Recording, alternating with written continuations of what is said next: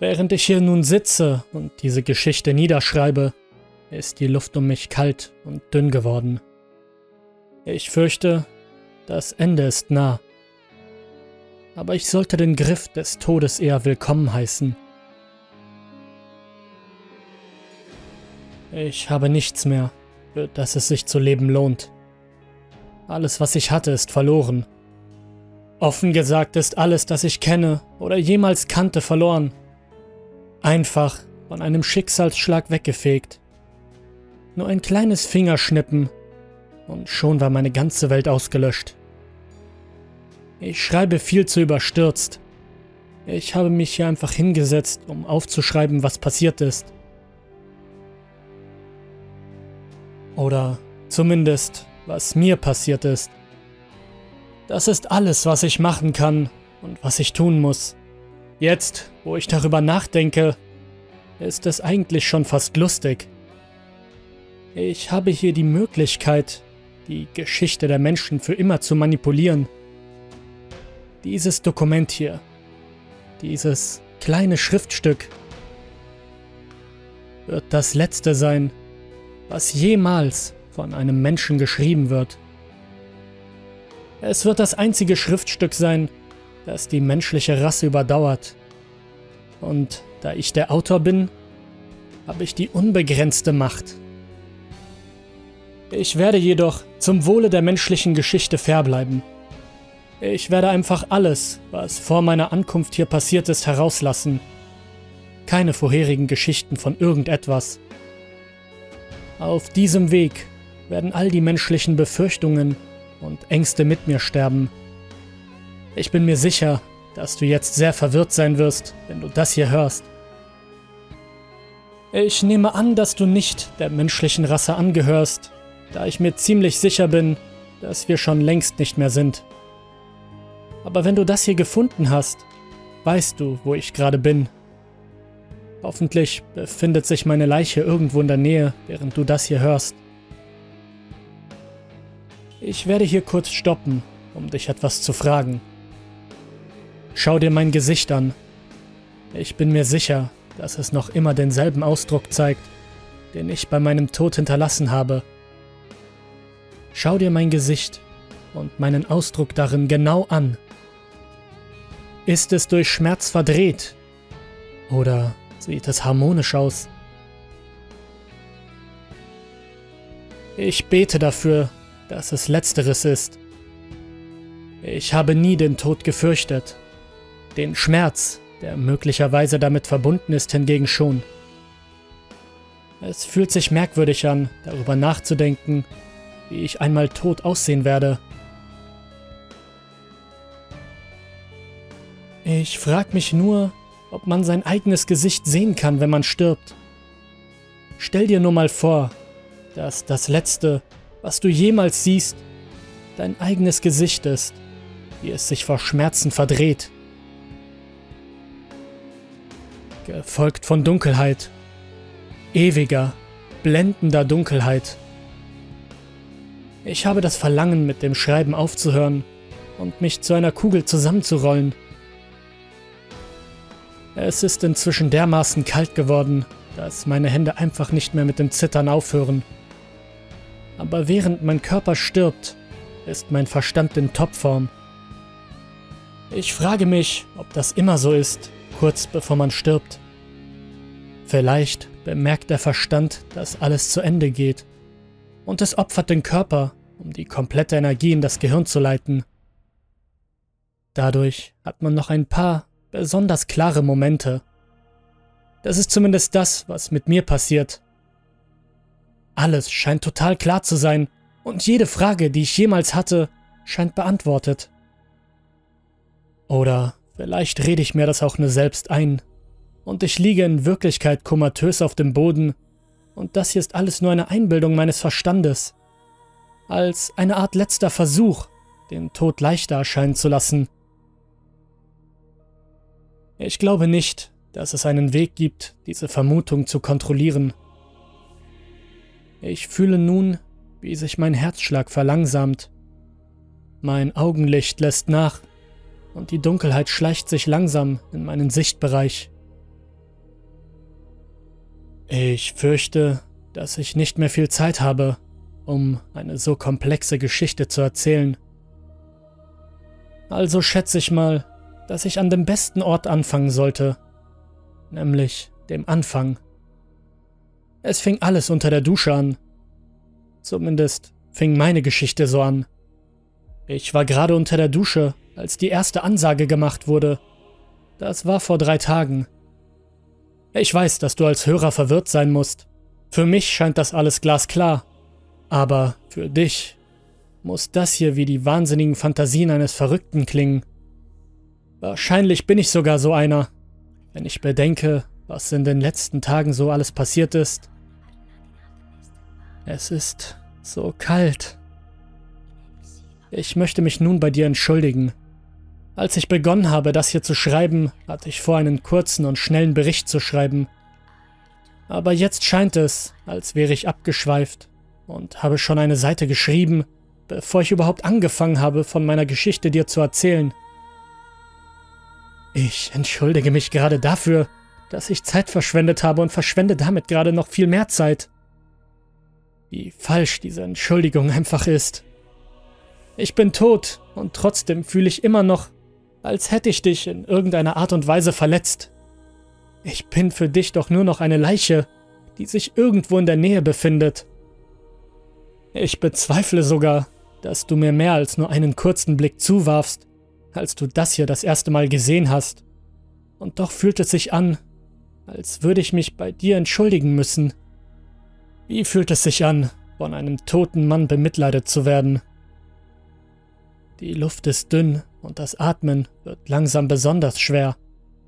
Es fühlt sich so an, als würde ich extra große Atemzüge nehmen, nur um mich vor dem Ersticken zu bewahren. Mein Kopf fängt an, sich leicht anzufühlen und ich habe das dringende Bedürfnis, laut aufzulachen. Vielleicht mache ich das auch. Vielleicht fange ich nur an zu kichern, bis all die Luft aufgebraucht ist und ich langsam ersticke. Nein, ich muss weitermachen. Um deinet... um meinetwillen.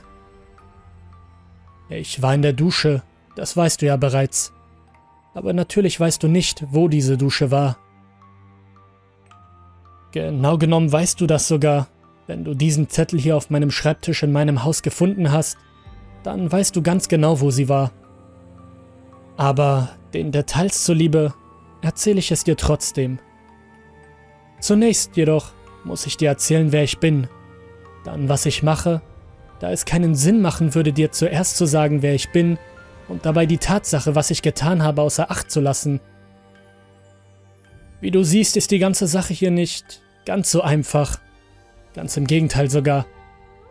Wenn ich hier schon meine Geschichte erzähle, wäre es ziemlich unfreundlich auszulassen, wer oder was ich bin. Denn wer bin ich und was mache ich, hat einen großen Stellenwert in meiner Geschichte und sie ist eine notwendige Komponente, die du wissen musst, um die komplexen Gegebenheiten und die Anreihung von Geschehnissen zu verstehen, von denen ich dir gleich erzählen werde. Mein Name ist Lieutenant Commander Louis Frenick. Ich arbeite für das NASP. Das steht für NEO American Space Program. Wir sind hier im Jahre 2110. Das Datum ist der 7. März. Die Erde ist nicht mehr. Das auf dem Papier zu lesen, ist ganz schön schwer. Ich weiß, dass die Erde fort ist. Ich weiß das schon seit drei Tagen. Ich habe den Planeten in seinen letzten Momenten beobachtet. Aber jetzt, wo ich es schriftlich in meiner eigenen Handschrift vor mir sehe, scheint es erst endgültig. Die Luft wird immer dünner. Ich muss mich also beeilen, damit ich nicht vergehe, bevor ich das hier fertig geschrieben habe. Also schreibe ich weiter. Ich erzähle dir, wo ich bin. Wie ich bereits gesagt habe, hat dieser Ort einen großen Wert in der Geschichte. Ich bin momentan an Bord der NASS Alpha 110 OPT-1. Einfacher gesagt, in der Space Station Alpha. Das erste Labor, das die NASP in den Weltraum geschickt hat. Ich nenne es das Labor, aber in Wirklichkeit ist es eine verdammte Spionagestation. Ich wünschte, dass ich mehr Zeit hätte, um dir die Situation auf der Erde zu erklären. Oder eher zu erklären, wie das alles vor dem Ganzen hier auf der Erde war. Ich glaube, dass ich alles in einem Wort zusammenfassen kann. Krieg. Oder eher zwei Worte. Krieg und Angst. Das ist auch der Grund, warum ich hier oben bin. Die AS hat eine solche Angst vor einem Angriff, dass sie ihre eigenen Sanktionen gebrochen und eine Militärstation in den Orbit geschickt haben. Meine Hand wird kälter. Es ist merkwürdig, da es nur meine rechte Hand ist. Der Tod ist nah. Es fühlt sich an, als würde jemand direkt hinter mir stehen und mich beobachten. Ich habe mich schon mehrere Male umgedreht und erwartete jemanden zu sehen. Aber dort ist nichts als Dunkelheit. Dann erinnere ich mich daran, dass alle anderen tot waren. Jede einzelne Person. Tot. Das nun niedergeschrieben zu sehen, bringt dieses Gefühl zurück. Das gleiche Gefühl, das ich gefühlt habe, als ich sie sterben habe sehen.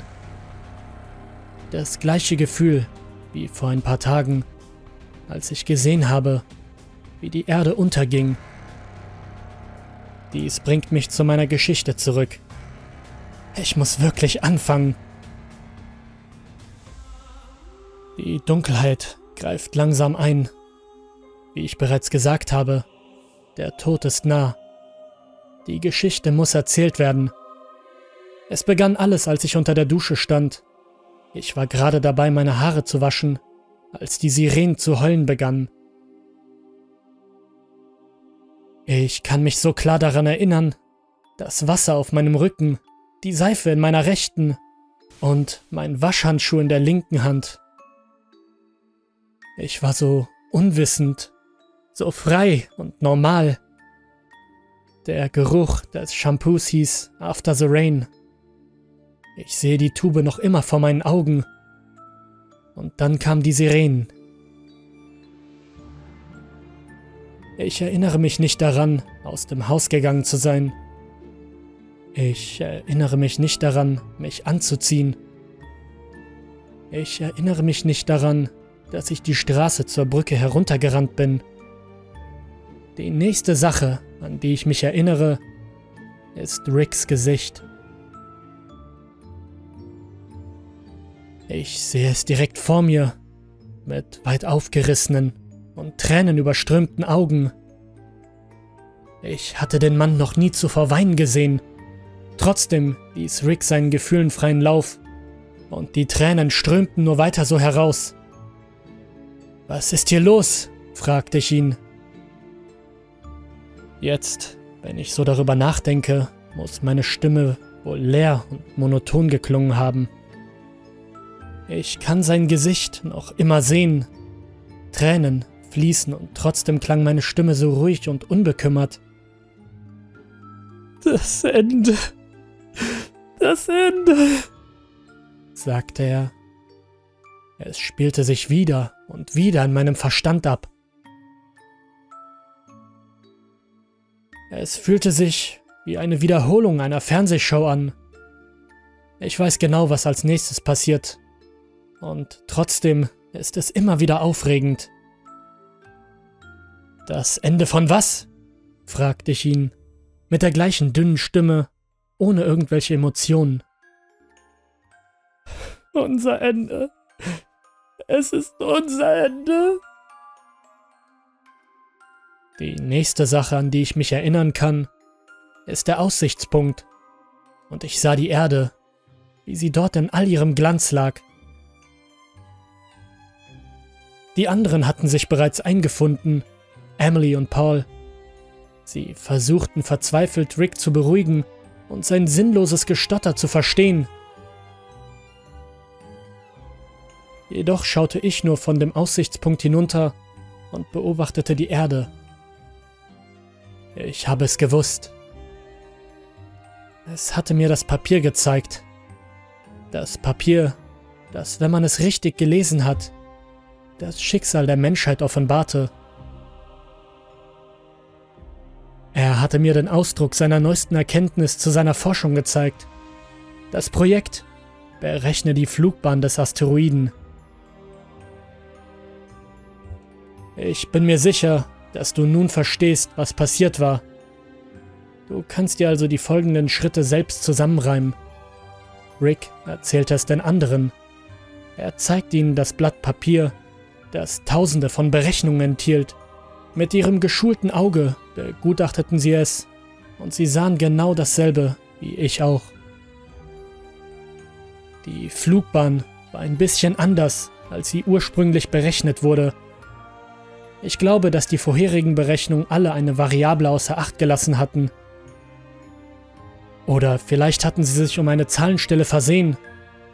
Was auch immer der Fall war, es gab nichts, was uns in diesem Moment helfen konnte, das Problem zu lösen. Ich erinnere mich daran, dass die anderen mir auf dem Aussichtspunkt Gesellschaft leisteten. Wir standen dort, mit weit aufgerissenen Augen und fest verschlossenen Mündern. Wir hatten noch zwei Stunden, wenn die Berechnungen stimmten. Zwei Stunden. Wenn man plötzlich im Leben eine Zeitspanne hat, scheint die Zeit deutlich langsamer zu verlaufen. Es fühlte sich an, als würde ich dort tagelang mit den anderen Mitgliedern der Station stehen. Niemand redete. Nur Stille. Wir standen letztendlich für etwa eine Stunde dort, wenn ich mich richtig erinnere. Stockstill. Alles, was wir getan haben, war Starren und Nachdenken. Ich erinnere mich an tausend verschiedene Szenarios, die mir durch den Verstand gingen. Tausend verschiedene Wege, wie wir all das aufhalten und die Welt retten konnten. Aber keiner davon war ausführbar. Ich war der Erste, der die Stille brach.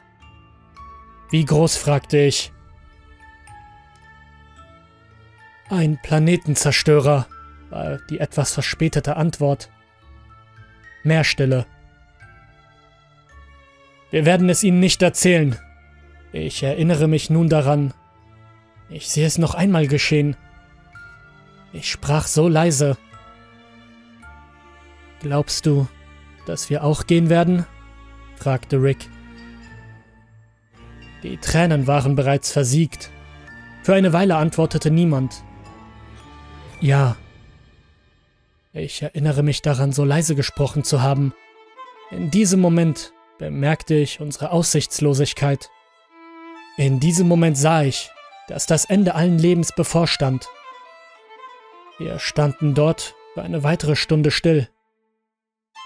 Nun, es war nett, euch kennenzulernen, sagte Emily. Ich sehe ihr Gesicht direkt vor mir. Es sah so friedlich aus. Ich erinnere mich daran, dass ich sie anstarrte und sie beobachtete, als würden wir auf unsere letzten Momente warten. Sie sah so friedlich aus. In den zwei Stunden der Stille hatten sie Frieden mit all ihren inneren Dämonen geschlossen. Hast du jemals die Zerstörung eines Planeten gesehen? Ich bezweifle das. Um ehrlich zu sein, sieht es sogar schön aus. Es wäre ein schöner letzter Anblick vor dem Tod. Genau das ging durch meinen Kopf, als wir den Meteoriten auf die Erde auftreffen sahen. Es ging alles so verdammt schnell. Wir haben mit angesehen, wie der riesige Felsen in unser Sichtfeld stürzte und in die Erdatmosphäre eindrang. Es blitzten mehrere Lichtblitze auf, gefolgt von zunächst nur kleinen Explosionen. Fast so, als würde die Erde verzweifelt versuchen, das Unausweichliche abzuwenden. Aber der Fels war unnachgiebig. Er stürzte durch die Atmosphäre und schlug auf der Erdoberfläche auf.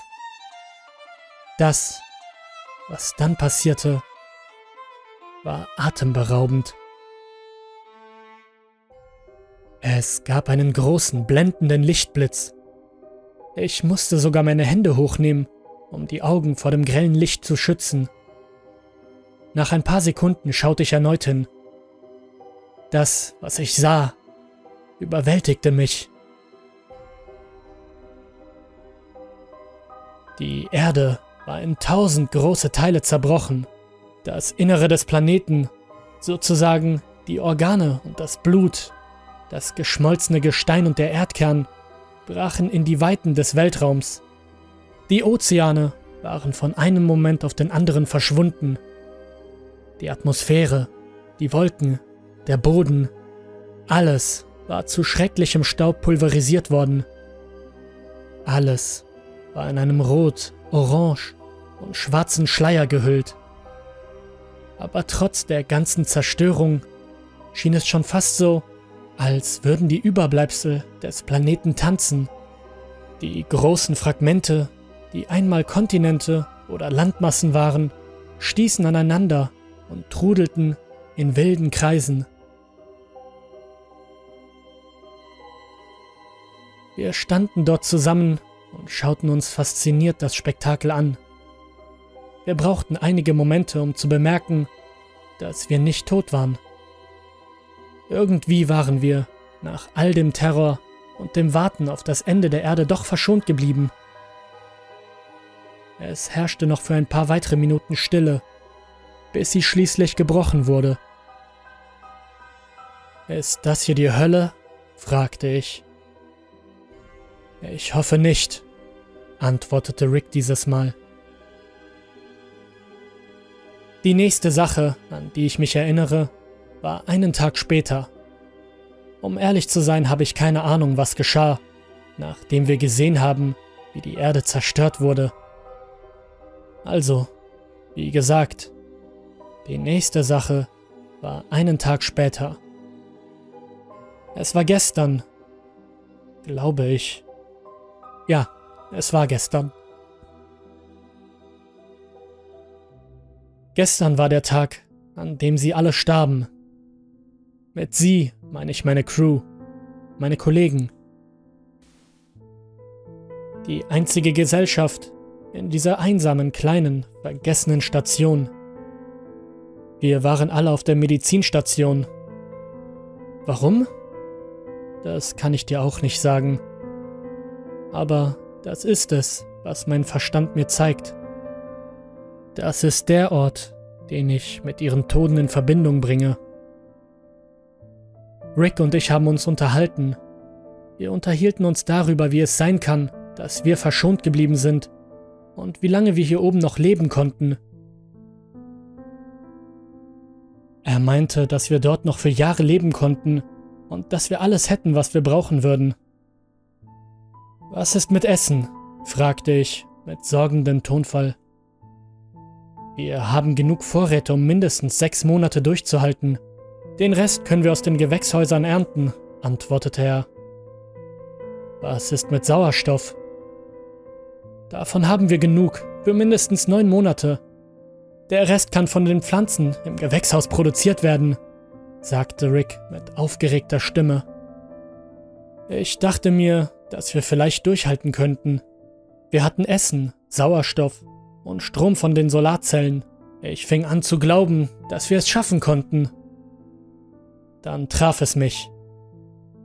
Wasser. Es hätte alles funktionieren können, wenn es die Erde noch gegeben hätte. Wir hatten es vergessen. Wir hatten vergessen, dass vier Tage zuvor das Wasserreinigungssystem ausgefallen war. Und die darauffolgenden drei Tage waren nicht genug Zeit, um die benötigten Teile aufzutreiben. Und nun war es zu spät, da der einzige Ort, von dem wir die Teile bekommen konnten, nun nicht mehr existierte. Was ist mit Wasser? Rick stoppte seine Berechnungen und schaute hoch. Sein Gesichtsausdruck wirkte, als wäre er niedergeschlagen er hatte es nun auch bemerkt. Wir hatten nicht genug Wasser. Wir könnten... Rick arbeitete wild, um seine Berechnungen möglichst schnell abzuschließen. aber ich wusste es bereits. Wir waren vier Leute, die Wasser für viele verschiedene Dinge brauchten, wie Trinken, Baden, Zähneputzen und vieles mehr. Wir hatten nur noch genug für ein paar Wochen. Gestern wäre das noch genug gewesen, da wir nur hätten warten müssen, bis das Gerät wieder repariert ist. Aber nun wirkt der Vorrat wie ein einzelner Regentropfen.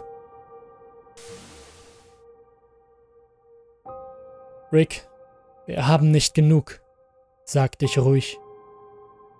Ich erinnere mich daran, dass ich mit meinem Kopf langsam schüttelte, mich umdrehte und mich an die Theke lehnte. Warte einfach ab, warte einfach ab und lass mich meine Berechnung machen, sagte Rick, und sein Stift bewegte sich noch schneller. Aber tief in meinem Inneren wusste er genauso gut wie ich, dass wir keine Chance hatten. Dann sah ich das Skalpell. Es lag dort in einer sterilen, grünen Flüssigkeit, und das Licht wurde von seiner silbrigen Klinge reflektiert. Ich starrte es für einen Moment lang an. Dann entschied ich es. Ich würde sie retten, indem ich sie töte. Ich brauchte nur den Bruchteil einer Sekunde, um das zu entscheiden. Ich weiß wirklich nicht, was da in meinem Gehirn vorging. Vielleicht zerbrach dort etwas. Aber wer weiß das schon? Alles, was ich weiß, ist, dass ich das Skalpell griff und mich umdrehte. Ich sah sie alle an dem Tisch sitzen. Rick hatte mir den Rücken zugewandt und war in seine Berechnungen vertieft. Ich stoppte für eine halbe Sekunde und bewegte mich daraufhin schnell, um sicherzugehen, dass keiner bemerkte, was ich vorhatte. Ich stand blitzartig hinter Rick. Emily schaute hoch. Unsere Augen trafen sich. Sie sah das Messer Sie nickte. Ich traf den ersten Ort des Körpers, der mir in den Verstand kam. Ich hob das Messer an und rammte es in Ricks Schläfe. In meinem Inneren schrie ich und hoffte mit ganzer Seele, dass es schmerzlos war und er nichts davon fühlen musste. Er konnte nichts sagen und kein einziges Geräusch kam über seine Lippen, außer ein Seufzen. Es war jedoch nur ein Luftstoß, und damit wurde es ruhig. Sein Kopf sank auf den Tisch. Ich drehte mich als nächstes zu Emily. Sie schaute mich an, als ich mich ihr näherte. Ihre Augen waren so klar und wunderschön. Ich wusste jedoch, was ich tun musste. Ich rettete sie damit. Ich machte ihren unausweichlichen Tod kurz und schmerzlos. Ich habe das Richtige getan.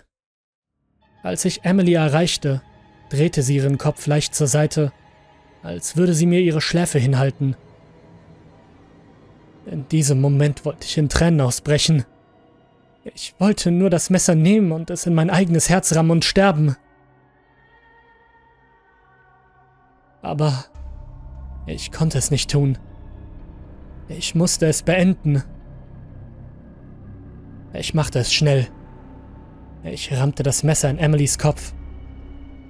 Sie gab ein kurzes Kreischen von sich und sank in ihrem Stuhl zusammen. Ich zog das Messer heraus und drehte mich zu Paul. Ich konnte nicht aufhören und darüber nachdenken. Ich musste handeln. Er hatte die Geräusche gehört und sich umgedreht. Ich rannte mit gezogenem Messer auf ihn zu. Er wehrte sich, als ich mein Messer zu schwingen begann und damit seine Brust und seine Arme zerschnitt. Ich schaffte es, ihn zu überwältigen und ihn wild an seinem Kopf und an seinen Hals zu treffen. Ich betete, dass ich etwas Lebensnotwendiges getroffen hatte und dass es schnell zu Ende gehen würde. Er hörte endlich auf, sich zu wehren und stürzte leblos, mit Blut, das aus seinem Mund und seinem Hals lief, zu Boden. Ich stellte mich wieder hin. Ich schaute mich um. Mein Shirt war mit Blut bedeckt und meine Hände waren darin getränkt. Ich ließ das Messer fallen und meine Hände begannen stark zu zittern. Ich begann nachzudenken. Das waren die Ereignisse von letzter Nacht. Ich trage noch immer das mit Blut durchtränkte Shirt. Ich ging danach zum Kontrollraum, um die Lebenserhaltungssysteme abzuschalten. Dann ging ich in diesen Raum, der nur eine Kabine mit einem Fenster war, und ich fing an, das hier zu schreiben. Ich glaube, dass ich sie gerettet habe. Ich glaube, dass ich das Richtige getan habe.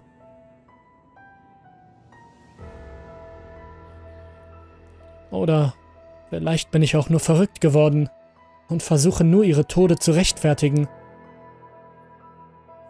Es ist aber auch egal gerade. Ich werde in ein paar Momenten sterben. Die Luft ist dünner als jemals zuvor. Und es scheint, als würde ich riesige Atemzüge nehmen, um noch genug Sauerstoff zu erhalten. Meine Sicht verschwimmt immer mehr. Ich kann den Tod direkt hinter mir spüren. Ich glaube, dass ich mich neben das Fenster setzen werde, während ich sterbe. Die Erde sieht heute wirklich wunderbar aus.